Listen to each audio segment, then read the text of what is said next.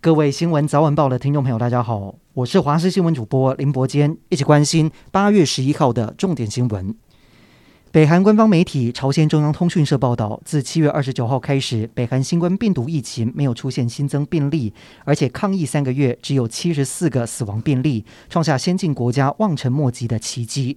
领导人金正恩下令松绑五月起实施的严格防疫措施。然而，金正恩的胞妹金宇正透露，金正恩本人也曾经染疫、发高烧，病得很严重。但是他无时无刻想的都是北韩人民。虽然金宇正并未说明金正恩何时感染新冠病毒，但是外媒研判，金正恩可能在抗疫阶段性任务结束之后采取新的行动，不排除可能进行核子试爆。马利当局今天表示，疑似由圣战分子在周末发起的精密攻击，造成四十二名军人丧生。此次的攻击动用了无人机，还有火炮，成为震撼这个非洲沙赫尔地区国家的最新一起暴力事件。韩国连日降下破纪录的雨量，大雨还有水患造成的死亡人数增加至十一个人，另外有八个人失踪。同时，首都首尔正致力在水患之后的清理现场。日本航空自卫队与美国空军九号在冲绳周边进行联合演训，双方一共出动十架战斗机。就在中国开始在台湾周边进行大规模军演的这个月四号，美日也出动五架战机联合演训。中科院宣布，从八月中到九月初，其中的六天封锁台湾东部海域进行飞弹试射，其中弹道高度设定为无限高，引起各界的关注。军事迷研判可能是天宫三型或者雄风二一巡弋飞弹。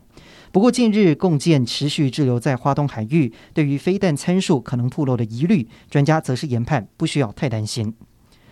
国民党副主席夏立言率团到中国访问台商，因为选在中共频频对台军演之际，民进党因此炮轰亲中，蓝营重量级大咖也表态不挺。前立委严宽恒在脸书写下千字文，提出三大前提：做不到坚定表达主权，就没有必要访问中国。台中市长卢秀燕也罕见的说重话，表示夏立言出访中国是时机不宜，徒增困扰。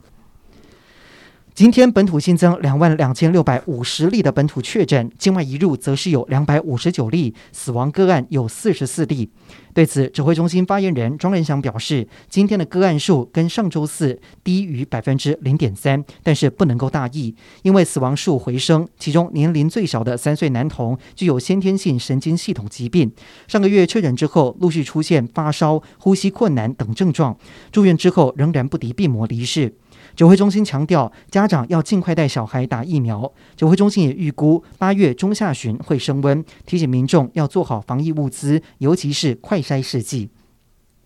木兰台风登陆中国之后，已经减弱为热带性低气压。不过，目前在日本南方海面的热带性低气压持续发展，最快在今天晚上到明天上午有可能增强为第八号台风米雷。预测未来对台湾的影响不大，倒是要特别留意未来一周依然是高温炎热，各地的高温超过三十四度。下午西半部地区则是要留意午后雷阵雨。